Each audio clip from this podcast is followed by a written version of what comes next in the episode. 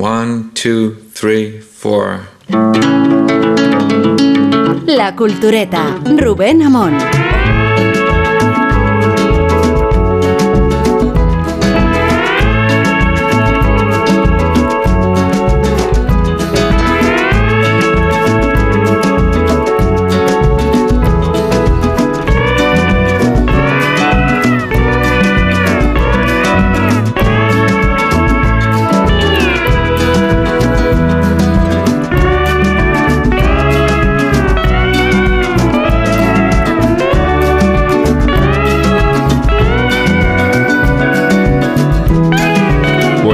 Estamos haciendo el programa desde Bilbao, en concreto yo.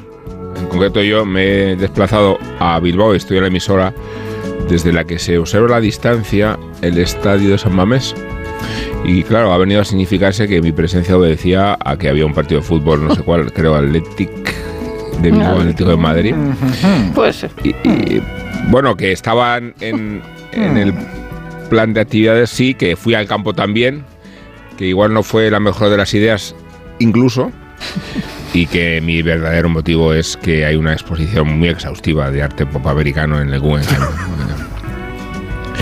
Desde que te ríes el Hombre, no sé, de verdad. O sea, desde mi perro se ha comido los deberes. Que no es la- cuela. es la no, peor no, excusa no, que no, he visto. no, no cuela, Rubén Amón. No cuela. Eres, eres el, el faro de este programa, pero esa trola Sí, no la el, compramos. el faro que brilla desde San Mamés. Que ¿no? vías esta mamés. Que, que no lo ves en la distancia. O sea, la sombra de San Mamés se cierne sobre ti. Es más. Sí, porque está ahí la pegadito verdad al lado. es que la emisora está en un lugar, como se suele decir, privilegiado, ¿no? Tiene una es vista de la ciudad imponente, pero hay un estadio ahí detrás. No, no está mal el estadio. ¿Y por qué te has ido a sufrir? ¿Por qué te has ido hasta Bilbao a sufrir? ¿No podías sufrir en Madrid esto? No, no podías. En la tele. porque, eh, ¿Qué tal, Rosa? ¿Cómo Hola. estás? Bueno, Dices la tele, noches. eh, por la tele como si... Bueno, nuestro, nuestro la hábito habitual. ¿verdad? Rosa y yo coincidimos muchísimo Sí. en televisión, ¿eh? ¿Lo sabéis? No, pero viendo el partido, quiere decir Rosa, creo. Ah, creía que decía la tele en líneas generales. La- Dios, cualquier argumento es bueno para cambiar de tercio, ¿no? Te- te- tenéis en alta consideración el arte pop americano, ¿no? Yo sí. Sí. Yo no en exceso. Yo sí. O sea, sí, pero eh, sí, prefiero, prefiero, si me das a elegir, prefiero un Athletic Atleti. Yo el arte pop en general.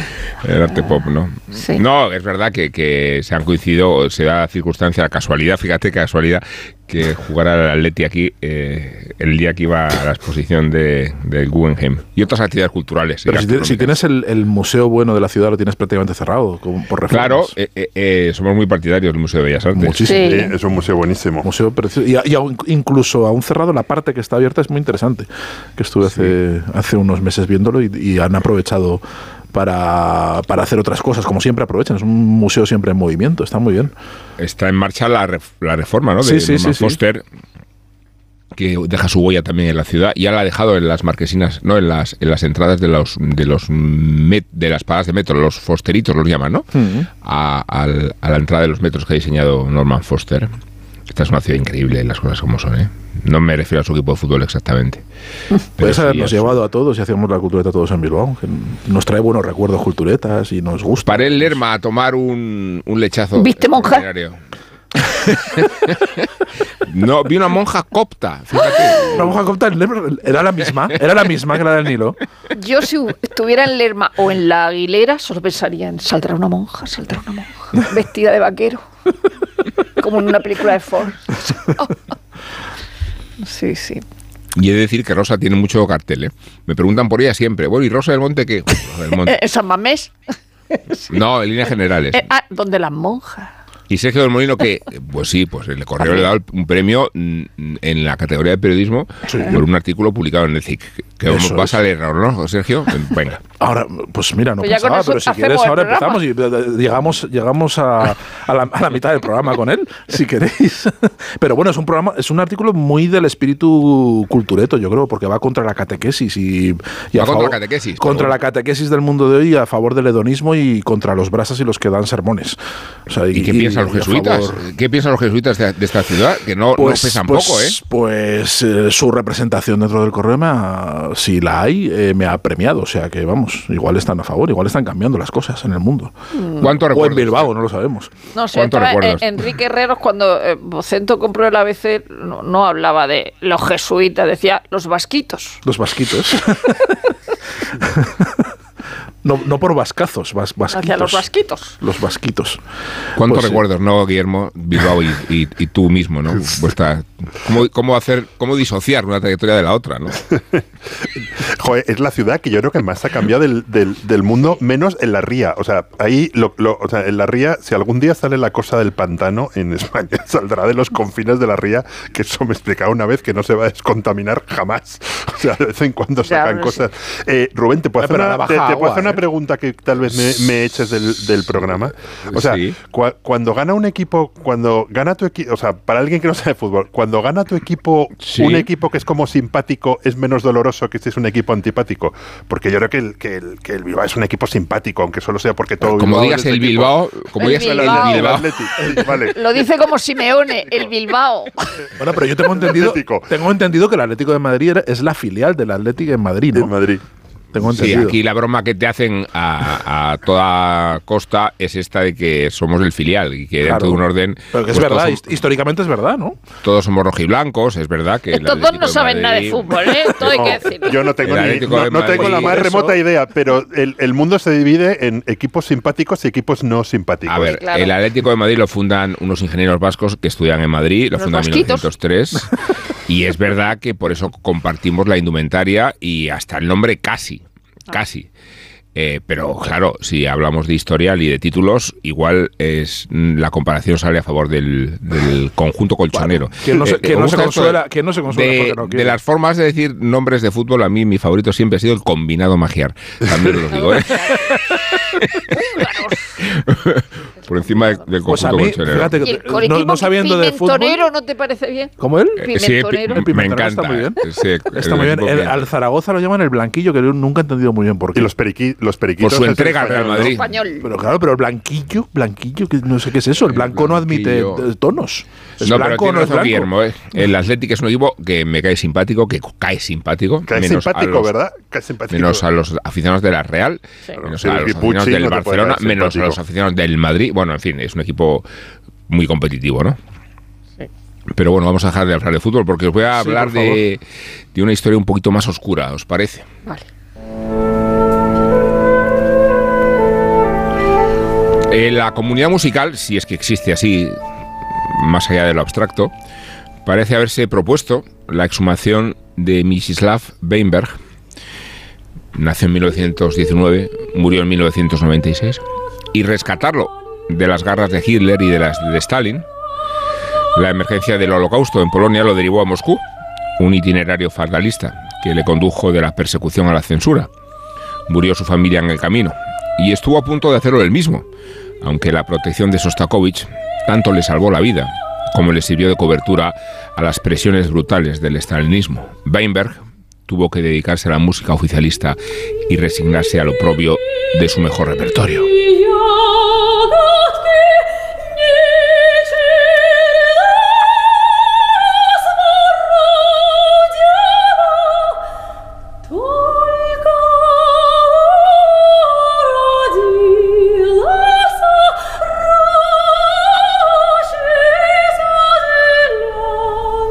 La razón que concede tanta relevancia al estreno de La Pasajera, la estamos escuchando, en el Teatro Real, este mismo viernes, hoy.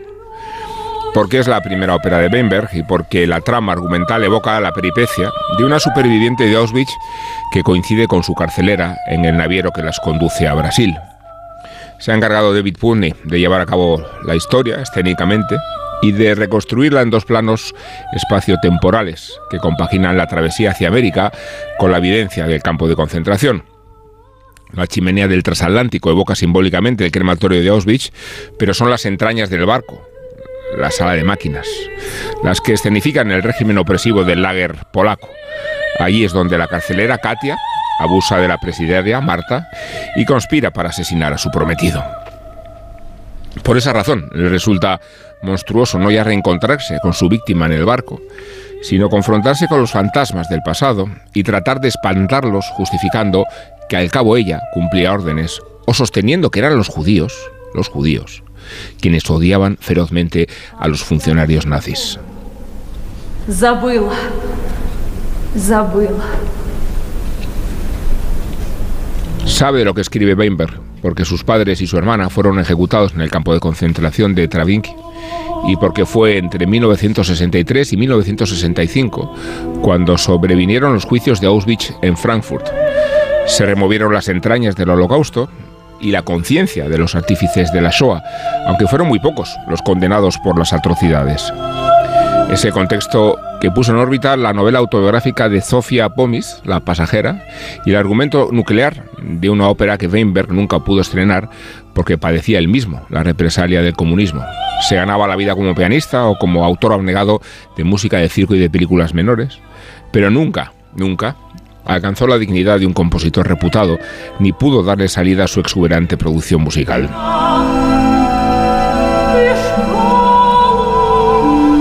La resurrección parece haber puesto en alerta a los grandes teatros y auditorios. El Festival de Salzburgo estrena este verano la adaptación operística del Idiota de Dostoyevsky. La Fundación Juan March programa estos días la integral de los cuartetos de cuerda, mientras que el sello amarillo de la Deutsche Grammophon ha comenzado a grabar las 22 sinfonías de Weinberg a iniciativa de la directora lituana Mirga Granitze Tila. Nadie mejor que ella para responsabilizarse de las ocho funciones de La Pasajera, que se estrena este viernes en el Real, y para trasladar la audacia y el ingenio de un compositor cuyo lenguaje musical reconoce la influencia de Sostakovich y cuyo eclecticismo remarca la huella del jazz, el expresionismo, el folclore, la memoria yiddish y el culto a Juan Sebastián Bach.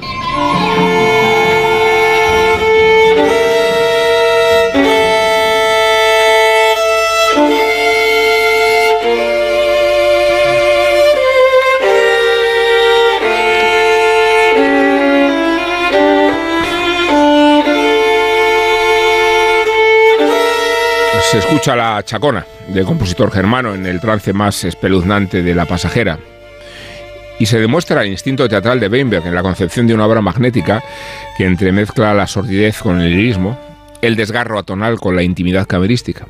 Es interesante la manera en que Weinberg exorcizaba con la ópera su propia peripecia y la persistencia con que traslada el mensaje de la memoria.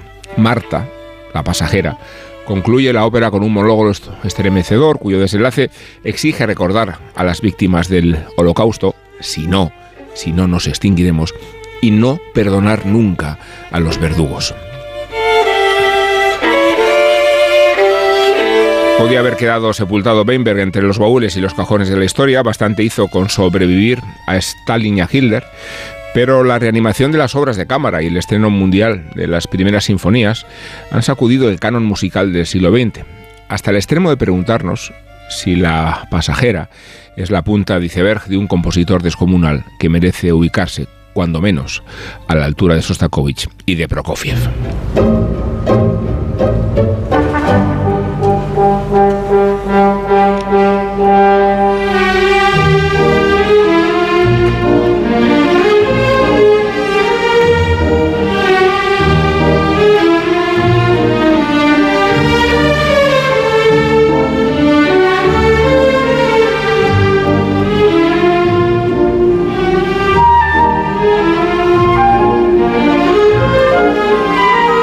Culturetas, no sé cuántos casos habrá como el de Weinberg, no sé cuántos artistas han pasado de las aspas de Hitler a las de Stalin, y no sé cuánto conocimiento teníais de este compositor, que realmente debe ser muy poco porque hasta los melómonas más avezados sosteníamos una relación muy distante con esta figura que ahora emerge con muchísima relevancia. No, no, yo, yo ninguno. Acabo de. O sea, lo he descubierto cuando nos lo señalaste tú. Sí, y he estado, también. he estado escuchándole lo- las muchas cosas que hay. En, hay muchísimas grabaciones. Es verdad que se nota que hay un esfuerzo en los últimos años por, por recuperarlo. Y la verdad que sí que se puede, se puede mm, escuchar y ver algunas cosas. Vi un concierto eh, de. mm, El concierto para trompeta que, lo, lo interpretó hace un par de años la, la Filarmónica de Berlín, que es um, interesantísimo, porque es un concierto para trompeta también muy, muy jazzístico, muy, muy interesante. Eh, yo no, no, no, no, lo, no, lo, no lo conocía, no lo ubicaba y además eh, creo que no habrá muchas figuras así, porque es como eh, como la ballena de Moby Dick, eh, que, sie- de la que siempre se habla pero nunca aparece por, ningún sitio. Ese artista perfecto que has permanecido completamente en las sombras, que su destino era el olvido eh, ya prácticamente incluso en vida y que de repente emerge y efectivamente era, una, era, era un artista completamente secreto y, que, y que de repente aparece con una obra mayúscula, ¿no? Con un montón de sinfonías, con óperas, con, con, una, con, con una imponente obra de cámara, con, en fin, con sonatas, con todo, ¿no? Es una, es, es- es una barbaridad el repertorio de, de, de Weinberg. No es que tengamos unas cositas. Y esto no suele pasar ni en literatura ni en casi ningún arte. Es decir, cuando de repente se descubre a un autor que dice, no, es un, un descubrimiento secreto, hay algo que estaba en los cajones, en los baúles olvidados y de repente aparece una obra mayúscula. Mm, bueno, es, casi siempre es mentira, como eh, en la cultureta matinal Sí. hemos hablado de la leyenda de Mozart, que empezó un poquito así desde otro punto de vista, pero sí que empezó con, con el- un artista un poco maldito que murió en la miseria, en la fosa común, que no reconocido en, en- en su tiempo porque no, no fue maestro de capilla, no fue eh, eh, vivió a la sombra de otros compositores más mediocres y demás. Eh, eso siempre suele ser parte de la leyenda. O sea, luego cuando empiezas a investigar, eh, los filólogos y los musicólogos empiezan a descubrir que las cosas no son como se pintaron y que, y que Sí. ha habido mucho, un poco de coquetería y un poco también de caradura y de propaganda en la, en la construcción de la- del asunto, ¿no? Y casi siempre eh, han- en- encontramos figuras que han sido reconocidas en su momento. Eh, en el caso de Weinberg, es que, es que de momento parece que es verdad. Es que es que de verdad había, Sí. había un iceberg hundido del cual no, no se tenía noticia y que de repente es alguien que le puede hacer sombra a Sostakovich. Es, es que no, no, es, no es el pobrecito protegido al que Sostakovich saltó- sal- salvó la vida, sino que como siga así la cosa, igual es que en el, en el canon, en el repertorio, le, le gana la partida a Sostakovich. Ahora mismo estoy viendo que en los conciertos se le suele programar junto a Sostakovich y a veces se le, se le programa, se pone una sinfonía de Sostakovich y de aperitivo de propina se pone un concierto, algo, una obra menor de, de Weinberg, un poco para ir conociéndolos y para asociarlos, porque hay, hay afinidades estéticas evidentes, ¿no? Pero. Pero como esto siga así, al final el programa de los conciertos va a ser al revés. Vamos a poner un poquito de Sostakovich para, para ropar, para, para, para introducir la sinfonía de, de, de Weinberg, ¿no? Yo no he visto La Pasajera, estoy deseando, estoy deseando verla esta, esta Si te hemos semana. acreditado el día 7. Sí, sí, sí, sí, sí, sí. Hombre, tampoco lo digan, no, es secreto. hace falta. Tengo Pero- aquí, espérate un momento, tengo tu, tu- tu Mira, expediente de acreditación. Sí, lo tengo, lo tengo, está todo, está todo confirmado. De butacas, fila 8, Está, no, 120. ahí, ahí, ahí estoy. Sí, mira, sí. No, no es esa, no, no, no me busquen ahí. Ahí es- Búsquenme en ahí el es- bar luego.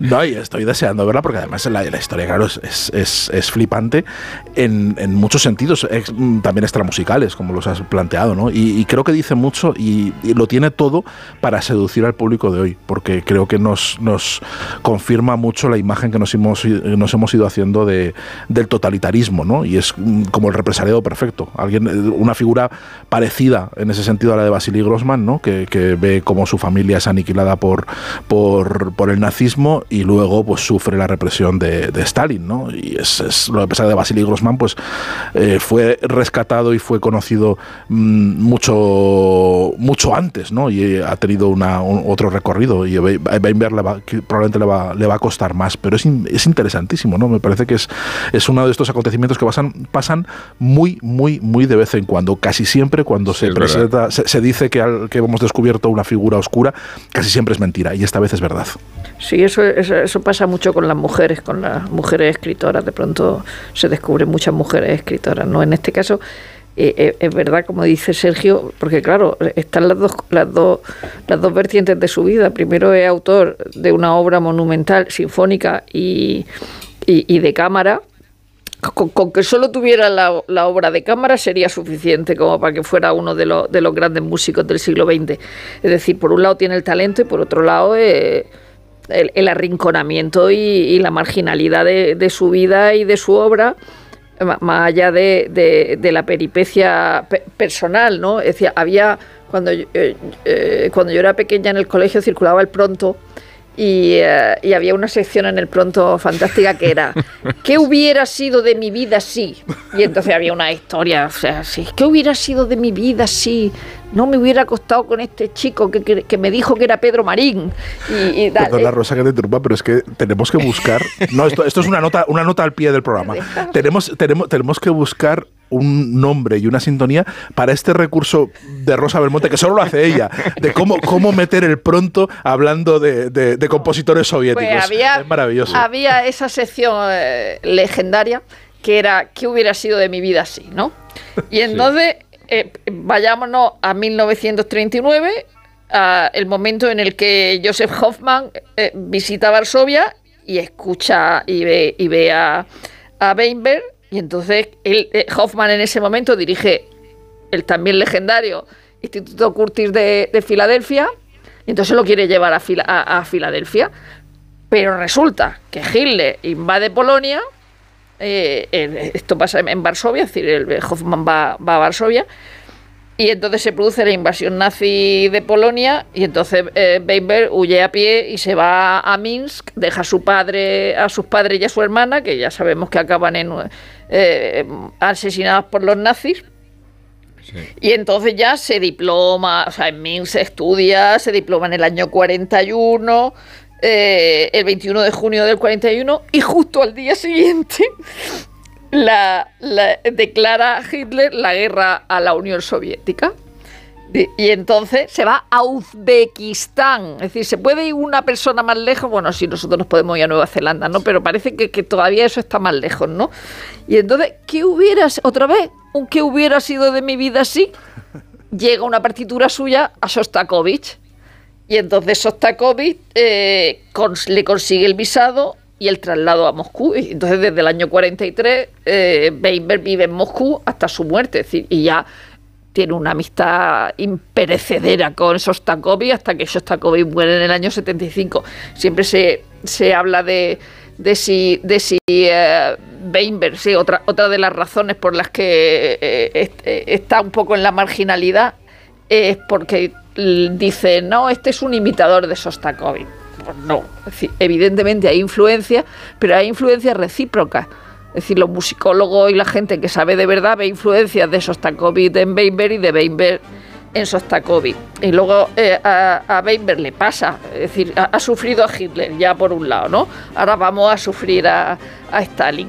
Eh, en el año 50 el 6 de febrero del 53, cuando sale de un concierto con su mujer, lo detienen acusado de, de- instigar una especie de participación en un complot para, para establecer una república judía en Crimea. Es decir, una cosa de- de- de- delirante, ¿no?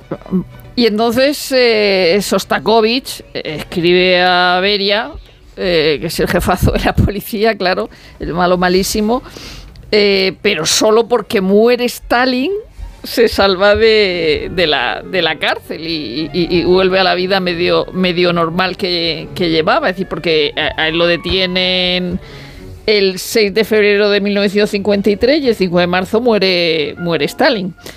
Eh, y luego después tiene eh, una gran actividad de todo tipo, pese a ser considerado algo así como, como poco soviético, ¿no? Porque, porque es de origen polaco, porque es judío, porque tiene un fortísimo acento, porque no era del Partido Comunista. Lo, lo tenía todo. Lo tenía todo, para que no le hicieran ni caso. O sea, él, él no, no aparece ni en el catálogo de compositores soviéticos que se hizo a finales de, de los 70. Lo que pasa es que ya poco a poco, al final, al final lo fueron reconociendo, eh, aunque él ya, ya estaba lo suficiente enfermo como para no salir de su casa, pero entonces lo nombraron artista honorífico de la República Rusa en el 71, artista del pueblo, del pueblo de la República Rusa en el 80, le dieron un premio estatal de la Unión Soviética en el 90 y bueno, y estuvo ignorado en Occidente hasta hace 20 años. Bueno, ¿no? la, la pasajera que está ahora en el Real se estrena en 2006. Sí. Sí, eso es. En eso 2006. Y es del 68, eh, cuidado. Sí, sí.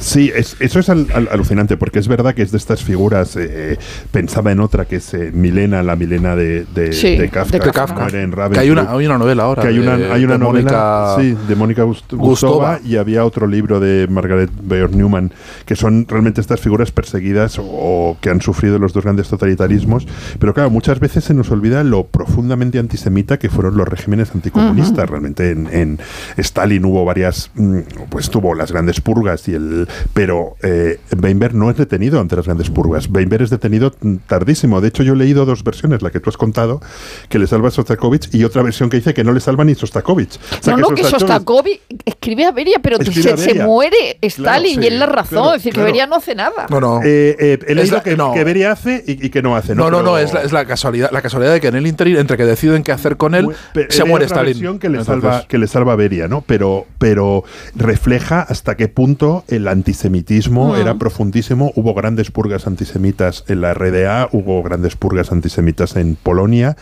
Hubo grandes purgas antisemitas en, en, en Rumanía, donde Ceausescu hace una cosa alucinante que es, bueno, lo hemos contado, que es ve- Mm. vender, digamos, a los judíos para que puedan, para que puedan ir a Israel a cambio de, de, de- Hombre, pero es que está, en- dinero. está en el origen de la, de la enemistad, de, de las obsesiones de Stalin, Claro. porque una de Son las... internacionalistas. O No, sea no que- solo internacionalistas. Su, su primer, eh, su primer, su enemigo público número uno es Trotsky Sí. y son los, los judíos eh, vinculados a, históricamente Al los Partido Socialista que, que tenían un partido ellos que era el Bund, era un, era un partido de judíos y que eran la élite. Y no y entonces el- parte de- del crecimiento de, de- de Stalin y de, la, y de la toma de poder de Stalin dentro del partido es quitarse de encima a Claro, todos los judíos que habían liderado. basta- bastante le- leales y mientras tanto los nazis hablaban de los de los judeo bolcheviques y como decía Rubén es una obra del 60 y, del 68 silenciada durante años y años y años que se recupera en, en 2006 y a partir de ahí se recupera su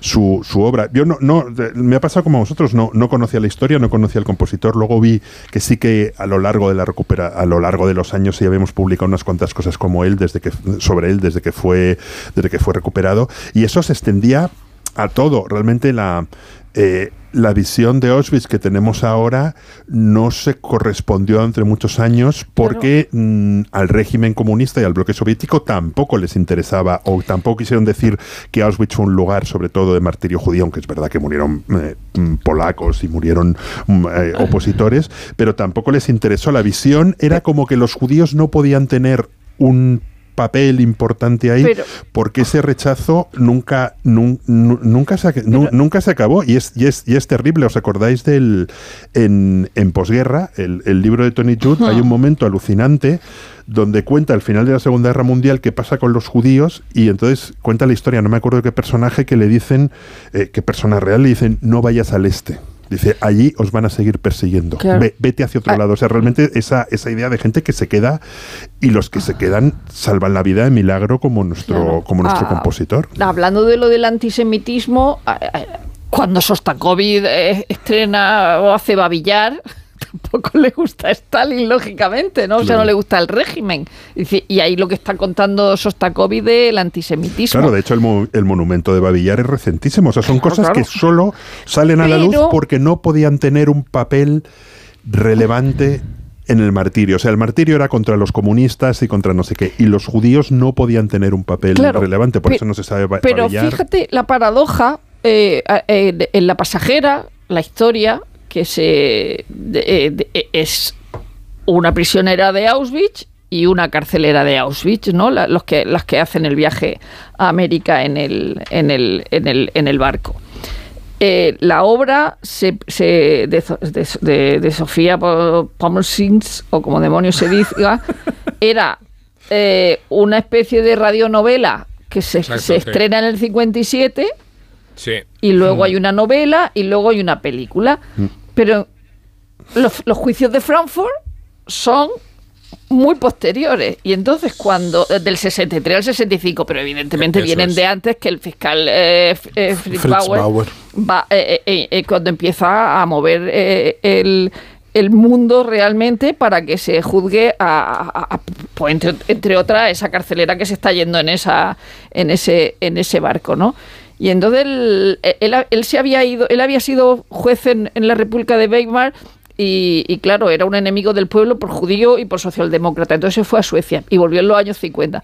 Entonces, desde nuestra perspectiva, aunque claro, como hemos visto películas y hemos leído, sabemos que no, pero la perspectiva es que hay una continuidad entre eh, el 45, en el que vencedores y vencidos, por utilizar Sí. la película, ¿no? Es decir, en el 45 ya los malos son unos y los buenos son otros.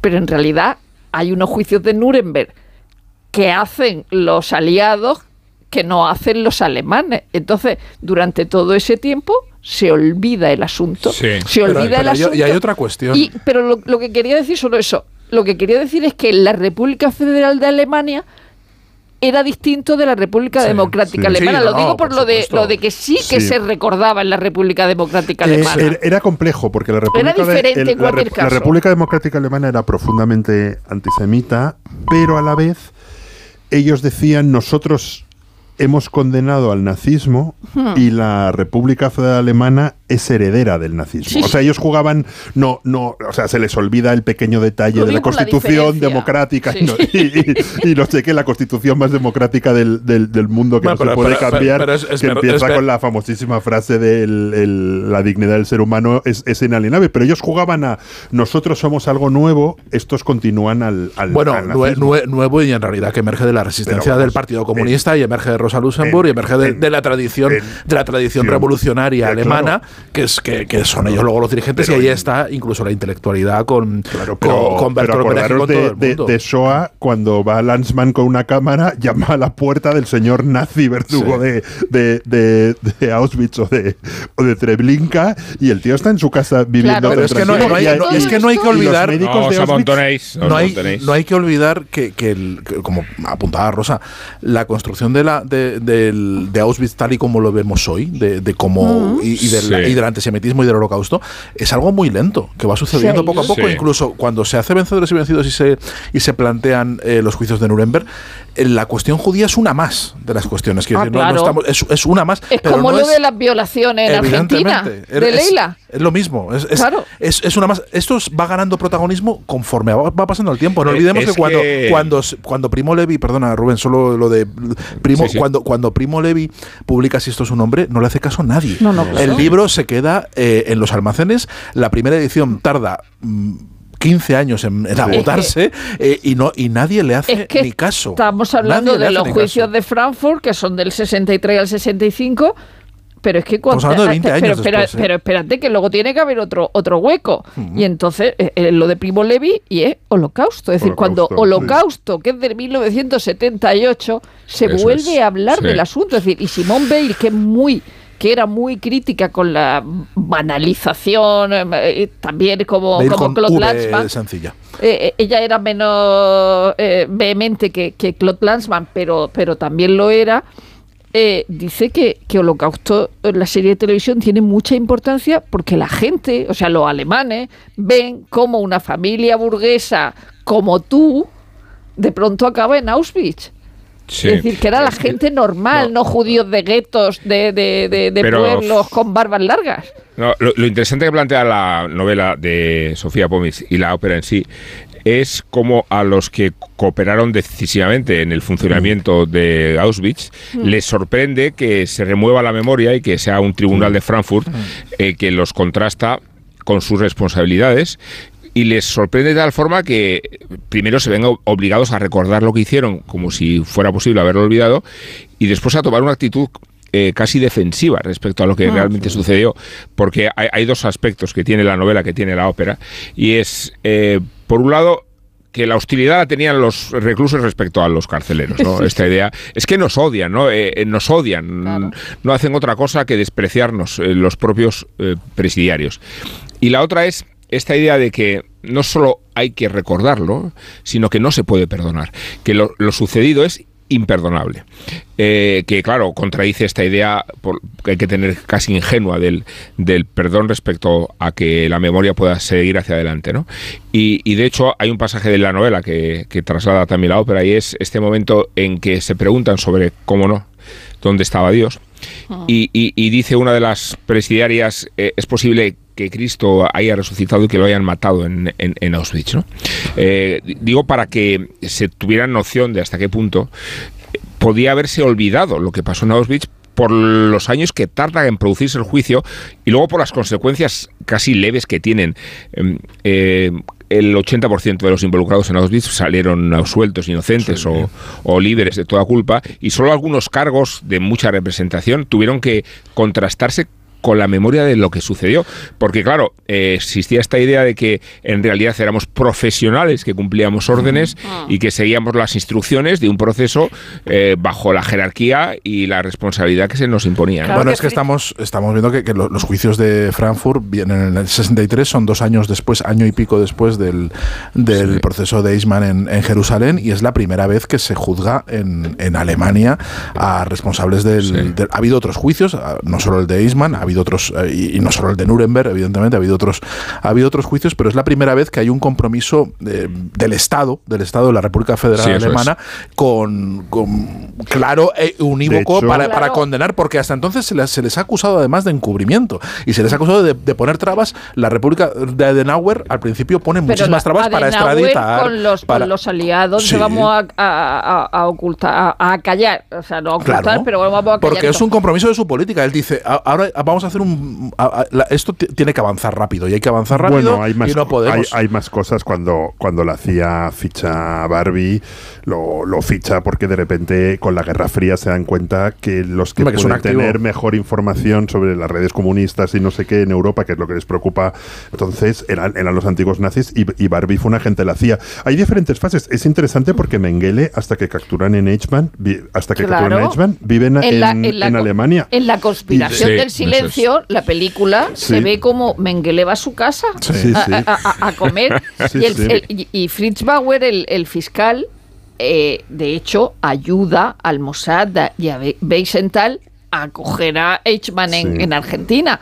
Eh, porque no se fía de la judicatura Y lo hace de los servicios secretos. Claro, Claro, y porque y lo hace ilegalmente. Lo hace no clandestinamente, puede. claro. Porque Porque- sí, de espaldas a Adenauer. porque los nazis, o sea, la- los herederos, los nazis, es toda esa gente seguía en la judicatura y en los servicios de inteligencia, entonces él no se fía y colabora con el Mossad. De- sobre los juicios de, de Frankfurt hay dos cosas relativamente recientes. Uno es un libro que lo tengo encima de la mesa para leer y que espero podérmelo leer en cuanto tenga, en cuanto tenga tiempo, que es una gran biografía de, de Fritz Bauer, de a, ver, a ver si soy capaz, Imtrud Bo- Boyac, que lo leyó un compañero del periódico y me dijo que era buenísima, que era un libro ex- extraordinario. Y luego hay una serie que es de estas que no sé si es mala o buena, pero me la he ¿La de tragado la casa entera, alemana? que se llama La. Casa Alemana o La Intérprete del Silencio, que creo que está es Disney Plus, ¿verdad? Sí, está en Disney. Está es- basado en un bestseller que está basado en de un bestseller Hess. que es bastante interesante, que cuenta los, los juicios de Frankfurt a través de la intérprete, a través de... Sí.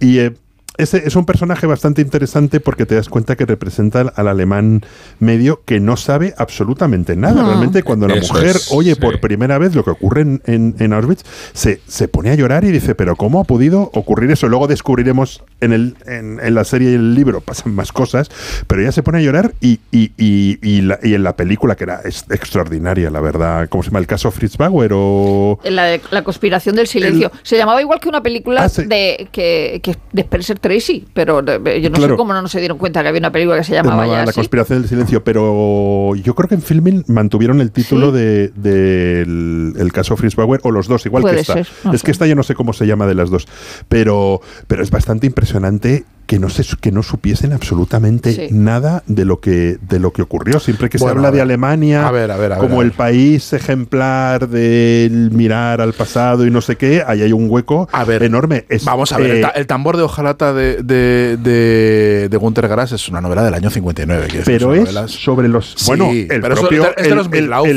el- propio Gunter Grass durante toda su vida ocultó el pequeño detalle de que había pertenecido a la Bueno, pero, CSS. pero claro, es que tenía 16 años, Como es que también, como todo el mundo, es que también. Pero es, que, el- es que había, no, había las- una vergüenza. No todo el mundo perteneció a la Hans. Magnus 16 Kesselberger, años. sí, hasta, Sí, eh, claro. estaba hasta No las todo el narices. mundo. Y el tambor de hojalata habla de otro tema que es diferente, que es el de los alemanes étnicos, que eso fue una cosa eh, muy traumática para Alemania, porque fue, eh, digamos, uno de los pretextos que toma Hitler para ir invadiendo es estoy protegiendo sobre todo los, todo los alemanes étnicos, y luego, cuando acaba la Segunda Guerra Mundial, se produce el mayor éxodo de toda la Segunda Guerra Mundial, que es cuando todos los países expulsan a los alemanes étnicos, Claro, entre es que- otros a, la- a los, a los familiares Es que de Alemania, Merkel. entre otras cosas, Alemania reduce, achata sus fronteras muchísimo y un montón de hay, hay regiones, claro. Silesia, la buena parte de lo que era de lo que era Prusia deja de ser eh, territorio alemán y esa gente se reubica y, hay- y hay- y eso es uno de los de los traumas de posguerra más más mm, dolorosos y más y más difíciles de llevar dentro de, de Alemania.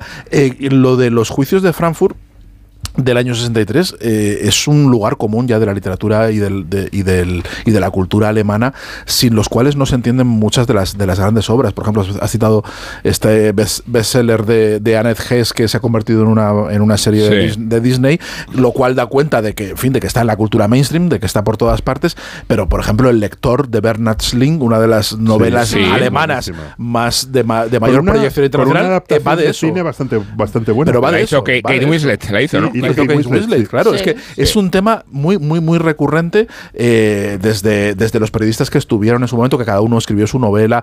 Eh, es un la- en la discusión literaria cultural alemana está en el, en el cogollo de todo. Pero el derecho entonces. para perseguir a los a los que estuvieron en los campos de, de exterminio cambia en los años 2000. No sé si eso lo seguiste, Rosa, que es súper interesante, que se aplica un poco la ley Rico. ¿Os acordáis que... es que han que- estado que- persiguiendo de vez en cuando claro, hay un señor de 90 Claro, años que, está te- siendo Tony Soprano decía con que dice sueño con la ley rico y la ley rico es un poco como la ley antiterrorista española que es no hace falta que se demuestre que tú has cometido un delito si tú perteneces a una organización criminal como ETA. Claro, la eres, un es- criminal y lo mismo con la mafia pero eso no se aplicaba a los campos de exterminio. Entonces hasta muy reciente hasta como hace 20 años que son los juicios de ahora eh, antes hacía falta demostrar no que tú habías estado en Auschwitz, sino que habías estado en Auschwitz y habías cometido un acto criminal. Y desde hace muy poco el derecho alemán, desde el 11S, perdón, desde el 11S, desde el 11S que cambió justamente porque a los que pertenecían a Al Qaeda decían no hace falta que hayas cometido un crimen concreto, pertenecer a Al Qaeda es un crimen, eh, se empezó a perseguir a guardianes que solamente habían estado, que es Eso el es caso darle- del famoso contable de... de Eso es darle, darle la razón a Hannah Arendt después de no habérsela dado durante toda su vida, que, que decía eso precisamente, dice la pertenencia a las organizaciones es, es, es inculpatoria es y eso es lo que inculpatoria de defiende por sí. Neisman en Jerusalén y lo que defendió toda su vida y lo que No. intentaron quitarle de encima todo el tiempo. Sí. No, por eso lo- lo que tiene interés de esta historia que contábamos eh, es que la novela es del 62 y la ópera es del 68. O sea, cuando todas estas circunstancias que hoy nos resultan familiares no lo eran en absoluto. ¿La novela la has Y- y leído, cua- Rubén? y- Perdona. Sí, sí que la he leído, sí. ¿Y está bien? además, ¿Merece la pena? eh, mm, ya lo creo. Eh, Vale. A ver, es, es precisamente la, la crónica autobiográfica de lo que la protagonista vive a bordo del barco. O sea, me la, Al- llevo, me la llevo leída la ópera, ¿no? Me la al llevo- encontrarse con, con su carcelera y sobre todo la relación de la carcelera con su esposo, que es un diplomático de la República Federal, que ignora por completo el pasado de su propia mujer. y que los aboca a la situación escandalosa de encontrarse con la presidiaria y pensar qué vamos a qué va a ser de nosotros si se sabe esta historia y planea eh, tanto en la novela como en la ópera la idea de si nos la cargamos, ¿no? Porque la, forma de borrar eh, que ese fantasma nos persiga es extinguirlo, casi arrojarlo por la borda. Eh, y, en ese sentido digo que tiene mucha originalidad que, que una novela y una ópera que vemos hoy con una perspectiva ca- casi de mainstream, como decías, respecto a la serie de Disney, no lo fueran en absoluto cuando se conciben y provocara tanta eh, tantos recelos a, a las sociedades a las que se dirigía, ¿no? Eh, Por, por confrontarte otra vez con esta idea de la memoria. Bueno, y en cualquier caso, esto se, se- no, no es una cosa que pase en Alemania, quiero decir, que cuando se publica la, la novela, ¿no? Es decir, que no se publica en Alemania. No, no. Que, es que estamos hablando de todavía se en otros en, sitios. en- ¿no? en- en otros sitios, Claro, en, claro. Polonia, y donde, in- insisto, el, el relato del holocausto no, no cuadraba. O sea, el, el- En Alemania la novela se publicó en el 69, por, por ser eh, preciso, O sea, y luego, y luego claro, y luego está esta esta alegoría del barco que transporta a los criminales y a las víctimas, ¿no? Eh, porque fue el exilio, co- compartieron eh, los colaboracionistas del régimen nazi con las víctimas, ¿no? Es, es en ese mismo barco, en todos los barcos que iban hacia América, ¿no? Hacia Argentina, hacia Brasil. Sí, sí, porque no, no, o sea, el- no había sitio para los judíos. Bueno, es que hay una, en- ¿sabéis? La- las, eh, las líneas de ratas eh, que Sí. Willy conoce bien, que, era- que eran las rutas de escape del Vaticano. de- Eso suena fatal. Por el Vaticano, Las- pero las también pasaban por España. Había una, claro, pero sí, para ver, la claro. línea de ratas es porque son las, Sí, sí. la- la- las cuerdas de barcos, los, la, la- la arboladura de los veleros se llaman así, líneas de ratas. Entonces era como si estuvieran bajando, escapando en un naufragio de, por, por, por Europa. Y una de las rutas pasaba por España. Es Sí. decir, había una ruta que era una ruta calcada que habían usado antes, en el año 41, usaron los refugiados, los que huían de los nazis, y es una ruta que pasaba, empezaba en Barcelona o por Canfrán, por cualquier punto fronterizo, y cruzaba la península por el norte hasta llegar a Lisboa, y en Lisboa ya cogían el barco y se iban para allá. Y esa, esa, esa ruta de refugiados la siguen los nazis, mm, eh, pues a partir del año, a partir del año 44, 45, a partir de cuando empieza la cosa a desmoronarse, es cuando empiezan a, a- a venir, Sí. ¿no? Sí, por eso eh, ya veréis el montaje de David Pune este, porque eh, se ve en un plano sobresaliente la, la chimenea del, del navío, del barco, y debajo la sala de máquinas donde se reproduce la historia del holocausto, eh, con la noción que tenemos simbólica de la gran chimenea, ¿no? De que fue el crematorio de, de Auschwitz. Así que nada, eh, ya veréis que os va a gustar este espectáculo. Pues no sé, porque el holocausto no es un tema que no solemos tratar Sí, mucho no, ni, nos interesa en exceso. Eh, a ver, eh, holocausto enriquecido con Stalin. No, con ya un ahí Hombre, sí, ¿no? fresas con Ahí nata, madre mía. Y, y- y- ahí, ahí sí, ¿no? y con la idea de un genio oculto, que como os he dicho al principio, es verdad que, Sí. es, que es como el, el unicornio y los hay. De repente es, es verdad que lo hay. Un, un tipo que aparte que, que enterrado por toneladas de represión Eso es soviética, eso es alucinante, esa que es por alucinante. toneladas de represión soviética, que en el siglo XXI alguien lo monta, la gente lo empieza a ver y dice, me, me- acuerdo que bu- busqué la crítica cuando, cuando la primera vez que se representó y decía que es como el, el DVD de esa ópera el acontecimiento más importante Pero- en, en- en ópera del año. Pero que no estamos no hablando de un señor que tiene unas cuantas obras, que tiene No, no, ciento- no. 154 Sí, sí. obras numeradas Y varios centenares descatalogadas. O sea, No, no, Deutsche es que, es que- es que no, no- que no te lo acabas. Que, es que, ah, No, lo, que- que, lo que está publicado es solo una pequeña parte, lo que está grabado, no te lo acabas. O sea, que, que busquen por ahí porque van O a. sea, Deutsche a disfrutar. Grammophon, Deutsche Grammophon, que es el sello de más prestigio del universo, eh, se propone y va adelante grabar las 22 Es que sinfonías. son 22 sinfonías. De, de Weinberg. Y eso no se hace por razones de oportunismo comercial, porque no, sino por homologar Porque no es y- negro. E introducir en el canon Ni mujer. Introducir, introducir en el canon. Weinberg no era ni mujer ni negro, esto lo podemos decir. No, lo, lo que hemos hecho al principio, ¿no? Eh, ¿Cómo entra una figura sin el canon, no? Eso a mí me parece una. eh, Es una alucinante, sí, sí, es, es alucinante Pocas- porque no... muy pocas veces Debe se ser ve de, algo yo es así. de los pocos casos que conozco, sí, o- ocurrió con eh, Irene Ne- Nemirovsky, ¿os acordáis? Que ganó el concurso y de repente fue totalmente olvidada, olvidada, olvidada y su familia resucita un libro y, y todo el mundo se queda al- alucinado. pero, no con- tiene, pero no tiene una obra comparable a la de Weinberg. ¿eh? o, o con el es que escritor sí. checo este que se rescató, eh, el escritor Kafka. húngaro, no, el escritor húngaro. Bueno, Kafka es un buen ejemplo, ¿eh? Kafka Bueno, es un buen Kafka ejemplo. sí, Kafka sí. Pero ni siquiera Kafka tiene una obra como la de Weinberg, ¿eh? que Kafka te lo lees en tres tardes. Que- Bueno, que, va- que vamos a dar paso a Ibernón, que en su crónica de esta semana alude a las corruptelas que han aflorado. Y sabéis a cuáles me refiero. Coldo con K. A ver qué nos cuenta Ibernón.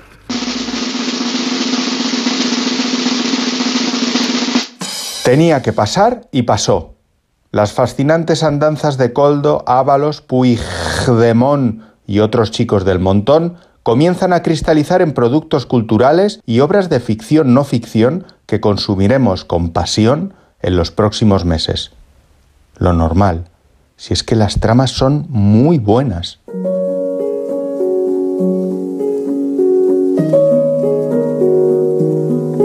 Es una montaña de carne y bondad, el señor Coldo.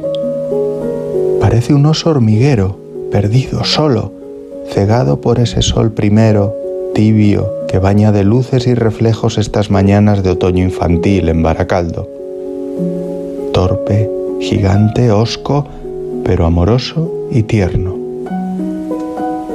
Un ejemplar al que quisiéramos conocer por dentro, dejando las mordidas a un lado para morderle en su interior de hombre bueno, frágil, víctima de su alrededor seguramente, extraviado. Tan blando por fuera que se diría todo de algodón, que no lleva huesos, aunque sí dinero en efectivo. Eso siempre. El señor Coldo. Un mundo para Coldo en Alfaguara. Muy pronto. Sí, Rubén, compañeros, buenas noches desde el Roger Albert Hall de Londres, donde está comenzando ya el concierto benéfico José Luis Ábalos Life Aid para recaudar fondos y aliento para el exministro de Fomento. Turno ahora para Brian Ferry. Le escuchamos y traducimos a los oyentes de Onda Cero. Ahora la fiesta ha terminado. Estoy tan cansado.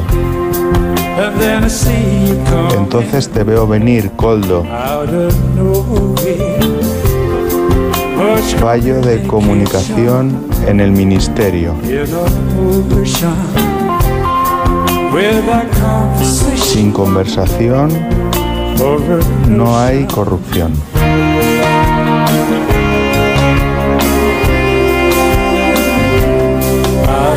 Ábalos, ábalos. Cuidado con las mordidas, tronco. Ábalos. Ábalos. ¡Llamada a Borja! ¡Rápido! ¡Llamadlo! ¿Alguien sabe dónde está Borja? Joder, tenía concentración de moteros, es verdad. Localizadme al jefe, a Cuca, a quien sea. Han cazado a Ábalos. Me da igual con quién esté reunido, le sacáis, joder. Que me da igual la amnistía, ¿no lo entiendes? Esto es bueno de verdad. Les tenemos cogidos por los... Han vuelto. El partido ha salido a cazar y el gobierno es la presa. Polo número de xente que levaba e polos medios aéreos e terrestres pensei que era Bruce Sprinter, pero no, no, non era Bruce Sprinter. La serie del año, el thriller político que necesitábamos tras Borgen. Corrupción, voracidad, la política más oscura que hemos visto nunca. Lo que no verás en los informativos. Javier Cámara como José Luis Ábalos. Hobby Keuchkerian eh, Kerian, Escoldo García. Alberto San Juan como Carles Puigdemont. Tiburones de Génova. Váyase, señor González. No le queda ninguna otra salida honorable. En otoño, en HBO Max.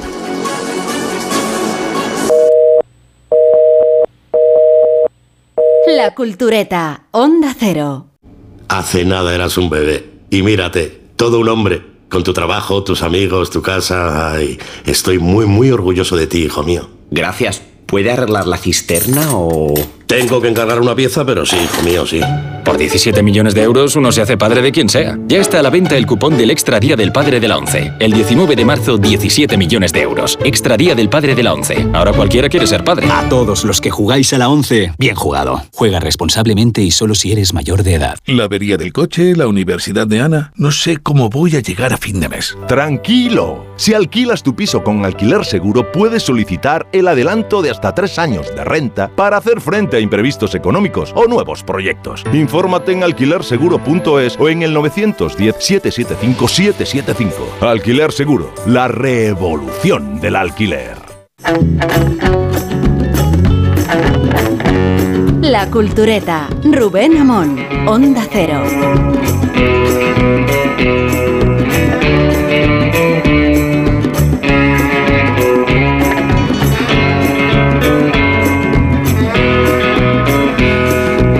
Tres bestias las que siempre irritaron al cineasta Manuel Summers, Manolo, el clero, la censura y los críticos de cine. A 30 años de su muerte, el director Miguel Olitzuero estrena un documental para recordarlo. Summers el rebelde, uno entre 100, así se titula. Y como quiera que olvides profesor en la Universidad de Sevilla, además de cineasta y de investigador, nos cuenta Summers y a sus bestias como si fuéramos sus alumnos, unos veinteañeros que se enfrentan por primera vez a su obra. Un cineasta, humorista, productor y actor que rodó a espaldas del nuevo cine del tardofranquismo, hijo de gobernador civil, descrito en su tiempo como un cineasta superficial y complaciente, autor de algunos de los mayores éxitos comerciales de los 60, pero olvidado y descatalogado después de su muerte. Dejemos que Summers hable. Tomemos apuntes de estos mandamientos particulares sobre el cine que se componen de las declaraciones que hemos extraído del propio documental. Primero, una presentación. Fui un niño muy guapo, pero enseguida me estropeé. Y soy además el segundo de una estupenda familia de nueve hermanos. Hice de mala manera el bachillerato en Madrid y siempre fui un niño bastante puñetero y conflictivo para mis superiores. Empecé arte dramático, derecho, bellas artes e ingresé en la escuela de cine donde hice mi primera película, El viejecito. Solo pude acabar lo de cine y es con lo que me gano el pan. He hecho un montón de películas y a pesar de que a los críticos últimamente les ha dado por ponerme a parir, yo sigo R que R como debe ser. Eso es todo. Adiós. Ahora, Summers y el éxito. Yo no, no, la verdad no me explico por qué estoy aquí yo. Porque yo, pues no sé, me parece que el éxito es una cosa que, que es mala. Creo que el éxito es una cosa que no vale para nada. Ningún señor, ninguna comisión, ningún jurado me dice a mí que mi película es mala si tengo la película nueve meses y medio en cartel. Yo no creo en el éxito. Estoy aquí un poco de chiripa, pues no sé, porque Luis Marianzón, que es muy amigo mío, será mi amigo hasta que la muerte nos separe, pues se ha empeñado en que yo soy un exitoso. Vamos con Summers y la censura. He luchado mucho contra la censura, me han cortado mucho las películas. Y bueno, pues ahora, gracias a Dios, pues no tenemos censura. Yo puedo hacer la película que me dé la gana. Me dicen que yo soy el niño del franquismo, me da mucha risa porque a mí me han cortado mucho más peliculitas que a Carlos Saura y que a Bardem y que a todos ellos que son mucho más rojos que yo. Ahora vamos con Summers, la ternura y los niños. El niño siempre dice, te quiero. Y cuando le dicen por qué, dice, porque sí. Y no hay que dar más explicación. Siempre he dicho que el mayor espectáculo del mundo es un niño. Para mí, los niños me fascinan. Mm, Yo me estaría el día entero mirando a los niños y viendo lo que hacen y lo que dicen. Ese mundo de curiosidad que tienen los niños, ese de romper mm, los, los juguetes para ver cómo son por dentro, a mí me fascinan, ¿no? Y entonces los niños, además, me parece que, que se han ocupado muy poquito de ellos. O sea que creo que, que los escritores han escrito poco sobre niños, e inclusive los pintores han pintado pocos niños. O sea, los niños se han dejado siempre al cuidado de la mujer, es la que cuida a los niños. Y a mí me, me parece que, que es injusto, porque el niño es la cosa más bonita que hay. Summers y la crítica de cine, junto a un amigo nuestro, José Luis García. Que estoy muy triste porque que algunos críticos me han tratado mal. Ah, bueno, todo el mundo es bueno, te lo digo yo. A los críticos también, hombre. Bueno, te voy a contar un chiste. Hay una- un cementerio. Una- cuéntame un chiste de un crítico de esos guarros que sabes. Bueno, pues un crítico que se muere. que mueren, que Sí, mueren. es un crítico que está muerto en el cementerio y entonces pone, aquí yace Ismael González de la no, no Cuesta. digas nombre, no digas nombre. Bueno, Luego no. nos ponen a parir al siguiente. Y por último, Summers y la trascendencia. Me voy a llevar la cajita de muerto cantidad de proyectos, muchos proyectos, muchas películas. Pero bueno, ¿qué le vamos a hacer? Somos imperfectos. A mí me da una pena horrorosa ver que, que no se consigue la inmortalidad, que tenemos que morirnos tan pronto, ¿no? Pero bueno, cuando ves que, que no ha inventado nadie una cosa mejor que un cepillo de dientes para limpiarse los dientes, que es un palo con unos pelos que hace es como de la edad de piedra, es absurdo, ¿no? Y dice, bueno, si no han inventado un cepillo de dientes, ¿cómo van a inventar la, la inmortalidad? Yo no la puedo inventar porque, porque soy un ignorante y, bueno, hago historias. De eras una vez, y fin, el malo se cae por un terraplén, se come una pera, tiene barba y el bueno se casa con la chica. Bueno, estamos haciendo un especial especial rehabilitados, ¿no? Eh, Bueno, no sé, no sé si Summers entra en la categoría de, el documental de es posible. ¿eh? Es muy bueno, el, El documental, documental está muy bien porque, buenísimo. porque aunque aquí eh, Rubén desde Bilbao ha, ha rescatado eh, las declaraciones eh, de archivo del propio Summers, que están en el, en el documental Summers el Rebelde, eh, el documental tiene muchos testimonios eh, contrarios y críticos y además con, en fin, incluso muy, muy vehementes de, de críticos de, de su propio hermano Guillermo Summers, de, en fin, habla su hijo también, David. El que le pone casi habla, mejor, más incondicional es Fernando Trueba. que Fernando era- Trueba es un el loco, uno, pero a mí uno me- de los que más le, defienden, muchísimo, a pesar de haber, haber tenido sus, sus más y sus menos en, en debates, bueno, que salían en debates en televisión y estaban, bueno, porque Guillermo Summers pues hizo su trinchera y sus cosas en el cine español, no se, no se sentía parte de, de la pomada, Manolo, con razón, ay, Manolo, perdona, Manolo. Manolo, que en fin, eh, la dislexia mía es con los nombres, la de, la de, la de Guillermo es con otros. Eh, él se sentía en otra trinchera y por eso, en fin, montaba los shows que montaba un poco a los Ruiz Mateos, cuando sale en el documental, cuando hizo el funeral del cine español en la puerta del, del Ministerio de Cultura, porque no le daban subvenciones y se las daban a los demás.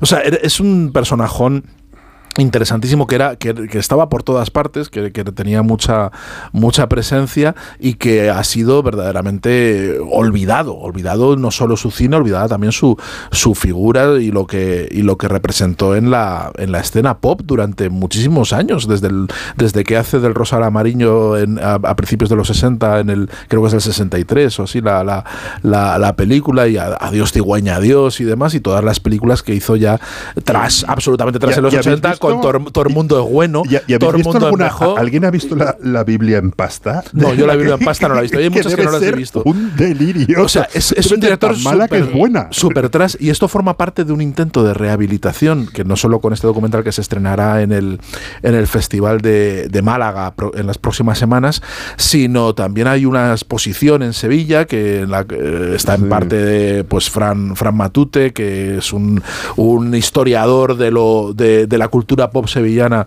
eh, que está haciendo cosas muy muy muy interesantes. Y hay una rehabilitación muy discreta y, y casi que de la que no se ha dado cuenta casi nadie que ha sucedido en las redes sociales a través de las portadas que hacía Summers en Hermano Lobo que, se- que, que circulan muchísimo como comentario político de la actualidad aunque eran portadas de principios de los años 70 y se referían a la política franquista y sin embargo mucha gente las usa hoy pues La a- de qué preferís el caos. la de qué preferís el, Esa es de Summers esa es de Summers la de el, el político que está verdad. diciendo ¿qué preferís el caos o, O- o yo? y el dicen todos caos. el caos el caos y dice pues también somos nosotros no pues esos comentarios que hacía de actualidad de- en Hermano Lobo sirven para hoy y esa es la, la- la vigencia que ha quedado de sus travesuras.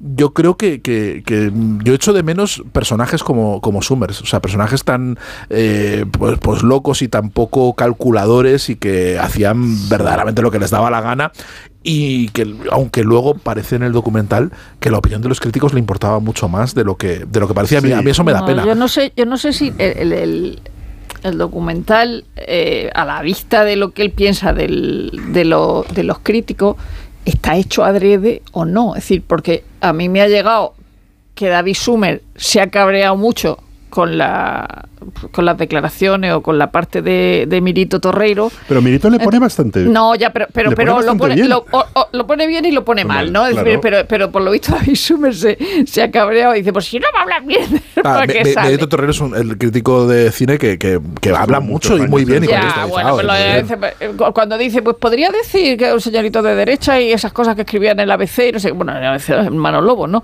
Eh, que a lo mejor eso está hecho adrede precisamente por eh, el, eh, el punto de vista que tiene Sumer y, que repite y repite contra, contra los críticos. Pero claro, es que Manolo Sumer, pese a ser un personaje que nos resulta muy familiar porque lo veíamos en la tele todo el día, porque, porque, porque veíamos sus películas. La verdad es que eh, una, una pena que muriera con 58 años porque no se sabe qué carrera habría tenido. Es decir, eh, eh, Pues Manolo más, cine de basura que nos eh, había y, hecho, y claro. por, ¿Y por qué? ¿Y por qué? Es decir, él, él- él hace el juego de la oca, eh, que ya es la película que eh, de, de más, de, más, de más adulto, pero es que tiene películas extraordinarias. Es decir, del rosa al amarillo es una cosa, pero la niña de luto. La niña de luto es impresionante. Es decir, José Antonio Osas de Vicuña, que es el gran productor, el gran tapado, el gran productor, eh, eh, dice que sale eh, gente de su familia le dijo, pero bueno, pero ¿cómo estás? Estás aquí riéndote de la pérdida de los seres queridos, del, del luto y de tal, porque era una película tremenda, ¿no? Pero luego, por ejemplo, tiene Juguetes Rotos, que es una película eh, eh, rara, muy rara, donde- y, de- y del cine salía Que es documental, ¿no? Claro, pero del cine salías triste y cabreado, ¿no? Es decir, es- era, era como como sus chapas, como dice García, era como sus chapas, ¿no? Y entonces salía Nicanor Villalta, salía Gorostiza, salía Gran Gilbert, salía Oscudum, Paul- Paulino Oscudum, ¿no? Pero la película era muy triste y entonces eh, eh, David Sumer cuenta que su padre se dio cuenta de que del cine no se puede salir cabreado y jodido. Otros eh, cineastas no tienen esa, esa noción de la vida ¿no? y, de la- y del cine. Pero él se dio cuenta de eso y entonces a partir de ahí eh, eh, ca- cambió, cambió. Eh, eh, luego tiene películas absolutamente extrañas como, como Ángeles Gordo, es decir, él se va a Nueva, a, Nueva York porque quiere hacer una película en Nueva York y, va con Chumichume y empiezan a, ir a sitios para ver si se les ocurren ideas. Entonces van a un sitio donde amortajan eh, muertos, una funeraria de las que hemos visto luego normal, van a Harlem, que era un Harlem, eh, eh, no el de ahora donde Clinton tiene su oficina, sino otro Harlem. Y, y que, y entonces empieza la película del 81 y dice, pero claro, ve tantos gordos por la calle que dice, eh, claro, que no veía en España, dice, pues yo voy a hacer una película de gordo.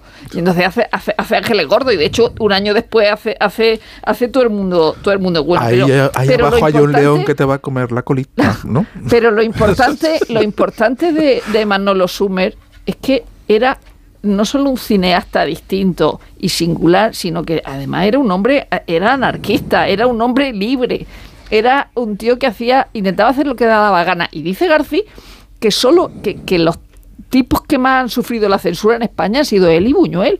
Y en el caso de él era muy gracioso porque le, le ah, ponía, como ya estaba acostumbrado, ponía muchas cosas más en, en los guiones eh, de las que pensaba sacar en la película para negociar. Y entonces les decía, pero ¿cómo? Hombre, ¿cómo me vas a quitar esto si ya me has quitado lo otro? Que no Pero, pensaba sacar Rosa, en la un momento extraordinario del documental es cuando contrata como actor a su censor. Sí, que sí, sale, sí, que sí. sale en una película eh, un- interpretando un papel su censor, porque que tiene Pero, habilidades eh, de actor, que es maravilloso. pero Le, le claro, con- claro. le contrata para la película No, y dice, es que bueno, la la- película que vas a censurar vas a salir tú la en ella. historia de la censura es fascinante. Es maravilloso. el, el- el Picuña contaba que eh, había una, una línea de guion que ponía la cámara pasa por delante de Pasapoga en la Gran Vía y se la quitan. Y dice, pero hombre, ¿por qué me quitáis eso? Dice, ay Manolo, que te conocemos, que seguro que pasa un obispo saliendo de Pasapoga cuando, cuando, salga, la, cuando salga la película. Y luego Garci, Garci me ha contado... Es ya- Garci me ha contado que le dijo, le dijo, oye, tú cuando vayas a rodar, porque el crack eh, del 80 lo ru- rueda en Nueva Sí. York un poco, ¿no? Y entonces le, que Manolo Sumer, muy amigo, de hecho pasó dos noches viejas con él y fueron a ver, una de las noches viejas estrenaron El Padrino 3 y se fueron a verlo al cine de la Segunda Avenida. Luego yo creo que en la segunda noche vieja es cuando le dice que ya está, que le han vi- visto algo, que está enfermo y, y tal. Entonces le dijo, dice, tú cuando ruede en Nueva York no pides ni un permiso, dice que es un papeleo ridículo, dice, tú te pones a rodar. Viene la policía, te echa y te vuelve a poner. Y entonces, dice que estaban en el, en el aeropuerto Kennedy eh, y dice, dice García que bueno, que, que, que él anda como un profesional que era. Entonces estaban rodando y entonces claro, llega la policía. ¿Qué están ustedes haciendo aquí? Y dice, pues no, estamos rodando una película sobre los eh, aeropuertos del mundo. Fuera de aquí. Váyanse ustedes a Iberia. Ah, Váyanse ustedes a España. Y entonces se, se recogen, se va y luego se vuelven a poner. Y así fueron rodando la película, es decir, echándolos de los sitios y volviéndose a poner, porque Pero, eh, Manolo reco- Sumer le había dado ese consejo.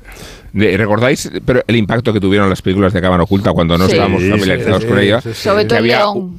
Sí, no, pero El no, había una tradición en el cine israelí eh, que eh, películas de factura israelí que, que fueron las pioneras en contarnos estas cosas y luego llegaron con un impacto sociológico descomunal. No, ahí ahí Sí, el, el- y- el esta- y- el estándar lo marca la trilogía esta de Yo- todo, todo el mundo yo- es bueno y todo el bueno, mundo es varias mejor. series, Mejor, sí, pero sí. claro, yo, yo tengo dos objetivos para la semana que viene, que es ver un poco contradictorios, que es ver la ópera de Weinberg y la película esta que he descubierto que me tiene La de la. Biblia en pasta. La de la Biblia en pasta, que además en, en- en YouTube, que lo ponen un poco, lo, lo ponen un poco. igual hubiera sido este, mejor hacer las dos cosas antes del programa. y, Will. y- y en YouTube, y en YouTube está entero, es que el tío lo rueda con actores no profesionales, a cada cual más friki, que había uno que dormía en el Bueno. coche y cuando le hacen firmar, y cuando le dicen firme el domicilio, dice que pongo la matrícula del coche.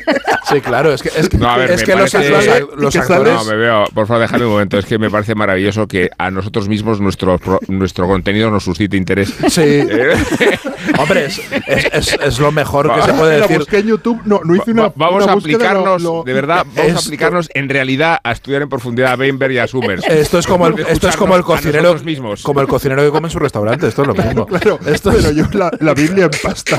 la Biblia No en me pasta pierdo, porque no me pierdo los contenidos de lo que hemos hablado. yo, yo vengo aquí a tomar notas. Reconozco que mi conocimiento de Summers era bas- bas- bastante, bastante escaso. Me ha encantado el documental y se refería a, como decía Rubén, en nuestra juventud, que todos vimos las pelis de cámara oculta, Claro. que las, Eso que las Es ¿cómo que- se llaman las israelíes? Que era eran Que graciosísimas. sí, eh, las israelíes eran buenísimas. Que, que- que ahora te lo hacen y, o sea, le haces lo de la cámara oculta a Hablan- alguien y, y te meten en la hay- cárcel. O sea, han- es- han- han- el león, leones. El, león que te va a comer la colita Sí. en el este, que luego, que luego hacen un remake con un velatorio, que, que hacen eh, en el mismo. baja la gente al urinario público de estos que había en los parques y hay, eh, y hay un, un Pero- cura haciéndole un responso a un muerto. Pero Por este. favor, y la gente. por favor, y Gibraltar español. eh, Gibraltar favor. español es maravilloso. Y eso yo creo que es antropológicamente revela una, un país que, que era verdaderamente muy ingenuo y muy. y- y, mm, era, era de otra pasta, ¿no? ¿Y os acordáis la escena esa de... Lo de Gibraltar eh, español tiene- hay que contarlo, eso sí que la gente yo de- creo que no se acuerda. Bueno, Gibraltar español es, es la escenificación de, de un soldado falso. de- No, de era, era, un guardia, era un guardia civil que te paraba. Claro, te paraba. Sí. te- que te iba por una multa y entonces te, te ofrecía cambiarte la multa por un servicio patriótico y el servicio patriótico era gritarle Gibraltar español al peñón entonces Y se le atraganta a- a- al pasajero que va por allí eh, porque confunde el Gibraltar español y termina diciendo solo Gibraltar. Gibraltar y español. Y luego os acordáis esa escena del, del peatón que va por la calle y lo detienen por ir a la excesiva velocidad. Sí, sí.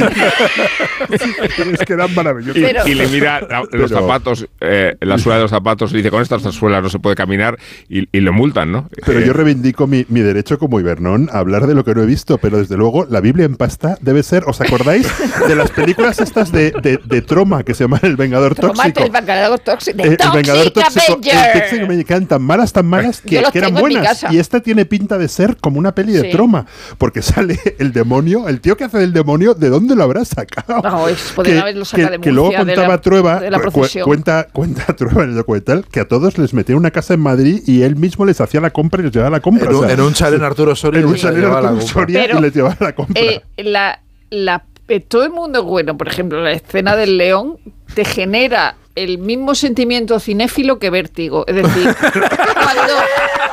Ahora voy a explicar. Rubén necesitamos una Rubén, necesitamos la- una- la- un la efecto policía sonoro de la para No, me dejáis que lo explique, no. O sea, tú, tú no es la primera vez que vas a San Francisco y te pones así como debajo del Golden Gate y dices, yo creo que por aquí saltó Kim Novak. Se tiró, se tiró Y esto- Kim Novak. y cuando vas por el Yo creo- retiro, y pues entonces cuando va al retiro, va a ese baño y dice, aquí estaba el león. pues es verdad que me pasa cada vez que Pues es un sentimiento cinéfilo Es que verdad. tienes con Summer y, y- y con Hitchcock y con Dreyer. Bueno, había un león eh, que intimidaba a los viandantes que querían orinar en el propio servicio. No, pero, pero estaba, estaba en la puerta, en la puerta estaba Sí. el hermano Guillermo Summers, que entonces todavía no era tan famoso, y, y- y a, la- a los que intentaban, con unas gafas de aviador, estaba un tío con una gafa de aviador y una barba, entonces cuando la gente que enfilaba los baños les, les cantaba, ahí abajo hay un león que te va a comer la colita. Entonces, la gente dice, anda, tira, anda, tira por ahí pirado. Y bajaban y efectivamente había un león. Pero a veces, a veces no se daban cuenta. ¿Cómo dejarían rodar y- eso?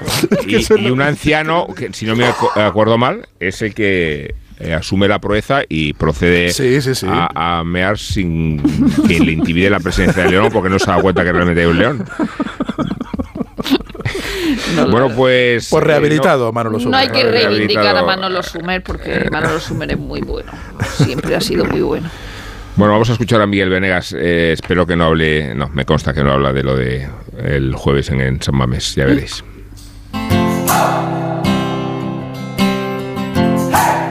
En 1929 el rey Alfonso XIII inauguraba en Barcelona un nuevo estadio multideportivo, Montjuic. Lo hacía con motivo de la Expo Internacional y se estrenaba el Coliseo con dos partidos, uno de fútbol entre un combinado de equipos de la ciudad y el Bolton Wanderers inglés y uno de rugby entre las selecciones nacionales de España e Italia. Aquel era el primer partido internacional de los italianos en su historia y los españoles vencieron por 9 a 0. Casi un siglo después, España sigue fuera de la élite del rugby mundial, mientras que Italia disputa cada año el torneo más importante de Europa, el Seis Naciones. Y no es que haya sido un trabajo larguísimo una demanda social de los italianos, no. La historia del rugby en Italia está marcada como tantas por el fascismo de los años 30 y su papel en la propaganda. Mussolini se enamoró de los valores del juego y quiso utilizarlo para moldear a los hombres italianos modélicos. Después de la guerra, el rugby, manchado de fascismo, se paralizó y se oscureció durante décadas. Pero en los años 90, cuando el fútbol dominaba el país y el mundo, algunos italianos jugaban al rugby en Roma y Milán, y en Padua o Bolonia o Treviso, pero la liga no llenaba estadios y la selección no superaba a rivales de segundo nivel como Rumanía o la Unión Soviética. Hasta 1997, en que el gobierno dio un golpe de timón Walter Beltroni, ministro de Cultura socialista, hizo un llamamiento a la sociedad para romper el hielo y abrazar el rugby lejos de los prejuicios políticos. Ese mismo año Italia ganó su primer campeonato europeo, el hoy llamado Seis Naciones B, en el que juega España. Se nacionalizó a varios argentinos que no tenían protagonismo en su selección y se habló con Rupert Murdoch, el magnate de la comunicación que había comprado los derechos televisivos del torneo Cinco Naciones. Murdoch, australiano, enamorado del fútbol desde niño, había sido medio melé en su juventud en su elitista colegio de Melbourne. Soñaba con ampliar el mercado y convenció a las tradicionales federaciones británicas con un suculento contrato de televisión. Y se empezó el milagro. El 5 de febrero del año 2000, Italia debutó en el torneo. Nacía el Seis Naciones en el Estadio Flaminio, en Roma. Curiosamente era el mismo recinto que había inaugurado Mussolini, con el nombre de estadio del partido fascista. Pero ahora todo había cambiado.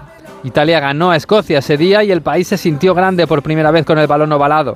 La verdad es que aquello fue un espejismo, perdieron los demás partidos del torneo y quedaron últimos. Italia no estaba preparada, como no lo está aún hoy. En 23 ediciones han sido los peores del torneo en 16 ocasiones, y en Londres se ha hablado incluso abiertamente de sacarla del torneo. Tampoco han mejorado demasiado los mundiales, pero el rugby en Italia va haciendo su camino y logrando pequeñas victorias que se celebran, como congregar a 60.000 italianos en el Olímpico de Roma para un partido contra Inglaterra y competir a Inglaterra, o como empatar con Francia en París, dominándola hasta el final, o como llenar de chavales los campos de rugby del Rovigo o del Petrarca de Padua. La Cultureta, Onda Cero. Mirad chicos, os presento. Este es mi tío Ángel. Bueno, su tío, su tío. Soy como su padre en realidad. No tío, eres mi tío. Pero soy como tu padre. A ver, si te he querido como un padre. Soy más que tu tío. Soy como tu padre. Sí, sí, tu padre. Vamos, tu padre. Bueno, pues eres mi padre. Por 17 millones de euros uno se hace padre de quien sea. Ya está a la venta el cupón del Extra Día del Padre de la ONCE. El 19 de marzo, 17 millones de euros. Extra Día del Padre de la ONCE. Ahora cualquiera quiere ser padre. A todos los que jugáis a la 11, bien jugado. Juega responsablemente y solo si eres mayor de edad. Pantalla. Pantalla. Pantalla.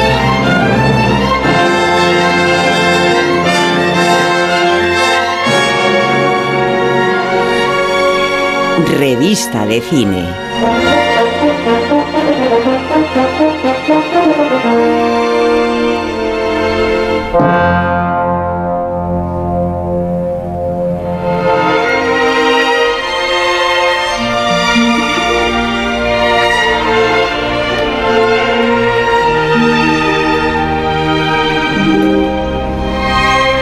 Para mí está melancólico esta música. Me parece idónea. Contrastante con el contenido anterior. Lo que perdimos en Bilbao. ¿A dejarla un poco?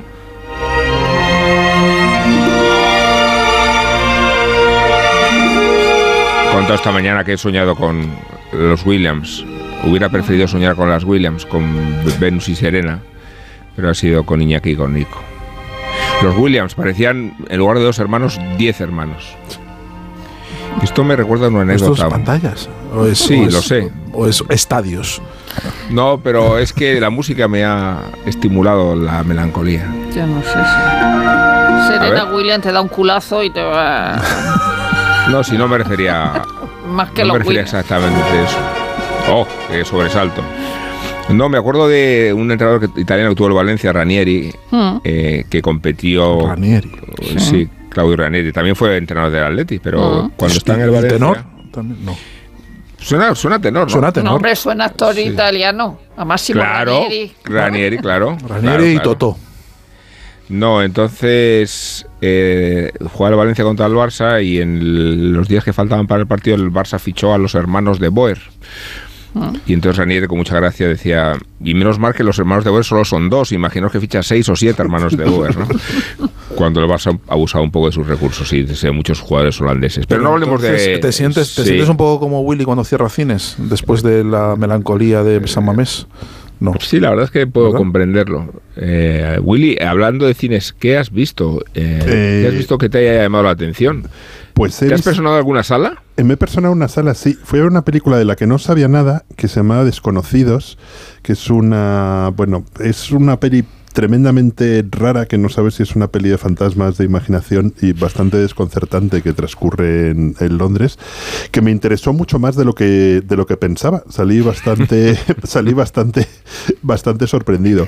Y luego me he personado, no en una No, sala. espera, espera, eh, yo quiero saber más de la película. Eh, eh, ¿De qué va la película? ¿En Es un tipo que vive solo en un edificio grande en, en Londres, eh, que aparece un vecino en su puerta para ver si quieren, para ver básicamente para intentar ligar con él. Él le dice que no, pero luego sí que ligan y a la vez va a ver a sus padres, eh, que es una cosa muy rara porque sus padres tienen su edad.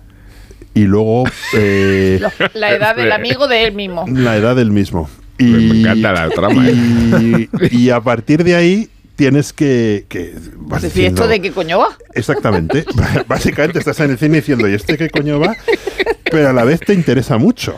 ¿Cuánta gente había en el Y- cine viendo esta película, Willy, aparte de ti? en lo- estaba la sala llena, me alegré muchísimo. Vi- Viernes, o sea, sábado por la tarde, la sala ah, hasta, el- hasta los topes. Luego las críticas han sido todas muy, muy buenas. Es que ya sabéis que yo soy anti-spoiler, entonces no quiero spoilear más porque Ah. lo que me hizo gracia de la película es que fui a verla sin saber prácticamente nada que me iba quedando oji- o- o- o- ojiplático, porque yo suelo ser, como bien sabéis, bastante torpe para entender las tramas que no son totalmente lineales. O sea, yo he ¿Pero nacido para la guerra de las galaxias. Guillermo Altares? Es que no entiendo estas cosas. Y entonces, no, me, me. O sea, a mí soy muy conservador en eso. Me gustan las tramas Mm. de sujeto, verbo, Claro. predicado.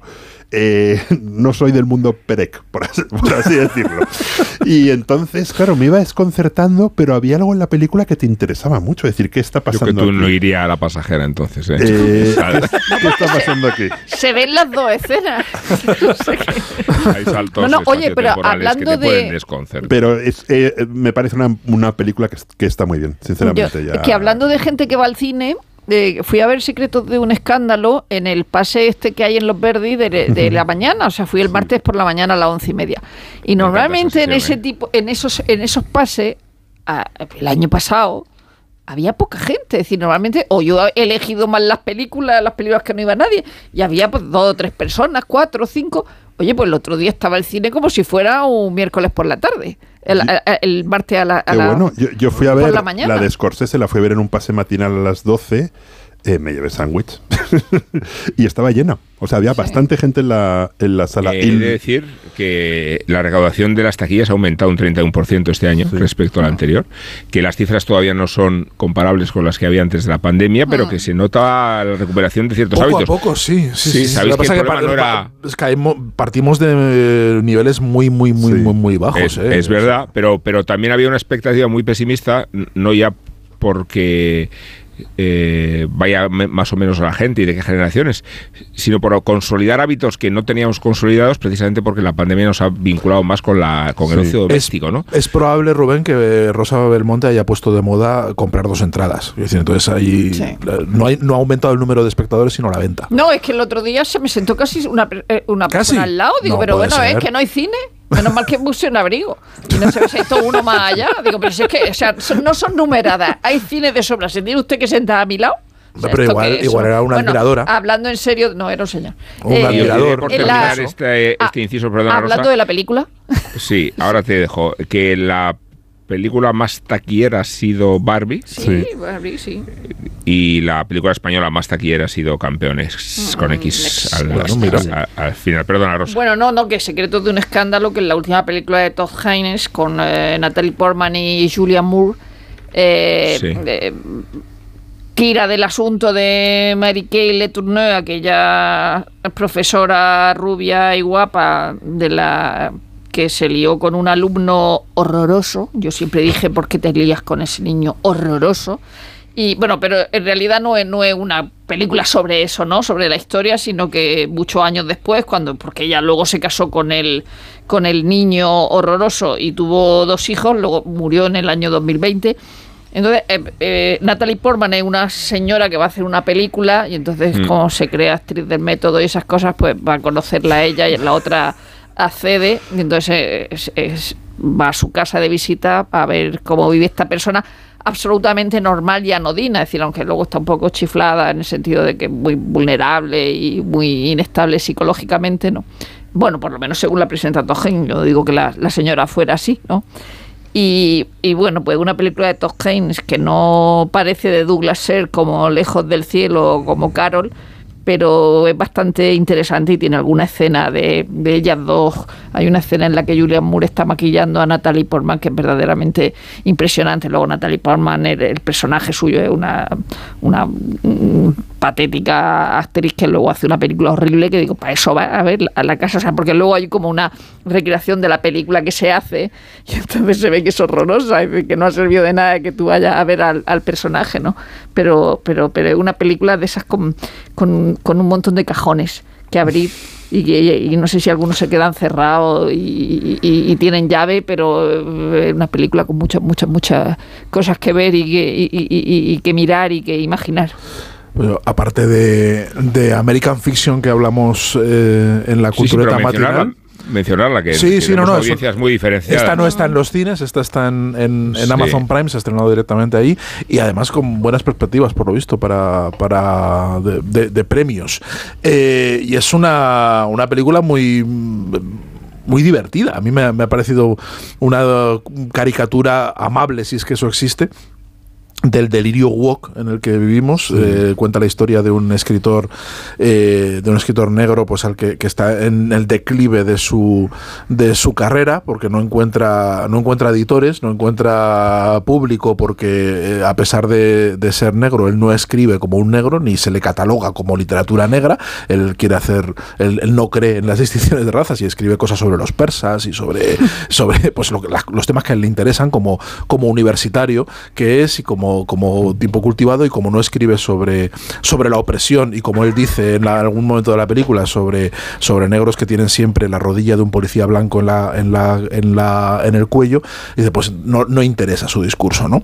Y eh, se mete dentro de esta de, una trama delirante eh, en el cual bueno en la universidad le- le invitan a tomarse unos días y en esos días pues los aprovecha pues para hacer una travesura que es ponerse a escribir esa novela que los editores a los editores les gustan, pero la escribe con seudónimo y empieza ahí una, tra- una trama des- descacharrante que es una parodia de, de toda la corrección política y de la mala conciencia que tiene la- el establishment blanco y sobre, sobre, sobre los negros y los estereotipos culturales y, y demás, ¿no? Y hay un personaje graciosísimos como la, la, la autora la autora negra de éxito que es su rival, su archienemiga, que escribe que es una chica finísima, educadísima, pero luego escribe como un gángster rapero. Sí, como si fuese de Wire. Como sí. si fuese de Wire, todo, y además pone acento en, la lectura, en, la- en las, en las lecturas públicas y está, está muy bien. Pero yo, yo quería hacer, no sé cuánto tiempo nos queda, estamos 15 ahí- segundos, Pues, 15 segundos. pues un, un recuerdo a Richard Lewis, eh, cómico Sí, que ha muerto esta de semana, de Larry David, Sí. que está en su, en su última temporada y nos Muy ha dado bien. mucha penica a los seguidores que Richard Lewis ha Pues- muerto. Pues hasta aquí las recomendaciones. Muchas gracias por vuestra presencia y militancia. Muchas gracias a Gema Esteban, que ha sido la nuestra técnico. También a Ana Remiz, que es nuestra guionista. Y a JF, que es quien despide el programa con su buen hacer de siempre. Eh, nos vemos en una semana. Nos escuchamos. Adiós. Adiós. Billy Ray was the preacher's son, and when his daddy would visit, he'd come along. When they gathered around and started talking, Cousin Billy would take me walking. Out through the backyard we go walking. Then he looked into my eyes.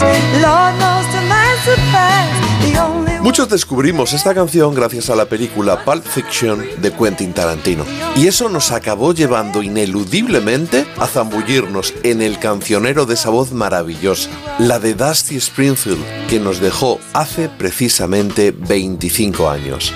Elton John dijo de ella que tenía la mejor voz que había escuchado nunca a una mujer blanca, y este Son of a Preacher Man estaba incluido en su obra maestra, Dusty in Memphis, un álbum de 1969 grabado efectivamente en Memphis gracias a su nuevo contrato con Atlantic, algo que Dusty deseaba para emular a su admirada Aretha Franklin y trabajar con algunos de los miembros de su equipo artístico. Aretha no tardó en versionar también esta canción, aunque unos meses antes lo había hecho ya su hermana, la infravalorada Irma Franklin. Álbum de Dusty vendió muy poco, pero su valía fue reconocida con el paso de los años, apareciendo casi siempre en el listado de los mejores álbumes de la historia. Catalogado como Blue Eyed Soul, ese soul de ojos azules que era como se denominaba a los artistas de raza blanca que se acercaban al género, aunque generalmente sin alcanzar la fiereza de muchos de sus coetáneos afroamericanos. Cuando hablamos de la British Invasion, siempre nos vienen a la cabeza los Los Stones y demás bandas de veinteañeros que consiguieron triunfar al otro lado del charco, en Estados Unidos. Pero generalmente nos olvidamos de que también hubo mujeres en ese movimiento y Dusty Springfield fue la más importante. Ella había crecido escuchando en casa jazz a las divas interpretando el cancionero de Cole Porter y los Gershwin, pero también blues y country. Y así es como creció artísticamente, combinando con una pasmosa naturalidad todos esos géneros y también a sus coetáneos, ya fueran los Beatles o los Stones, por supuesto, pero también a Merle Haggard o a la Motown. De hecho, ella hizo de anfitriona de los artistas del sello de Detroit en un show televisivo. En lo personal, siempre se ha destacado su timidez, también su complejo de inferioridad y su afán por ocultar su lesbianismo. Un secreto a voces que le amargaba y que empeoró por el alcohol y las drogas, los peores compañeros de viaje para la bipolaridad que se le diagnosticó posteriormente. Pero a mí me gusta recordar su valeroso gesto de negarse a actuar en Ciudad del Cabo ante un público segregado a mediados de los 60, lo que le valió la deportación inmediata.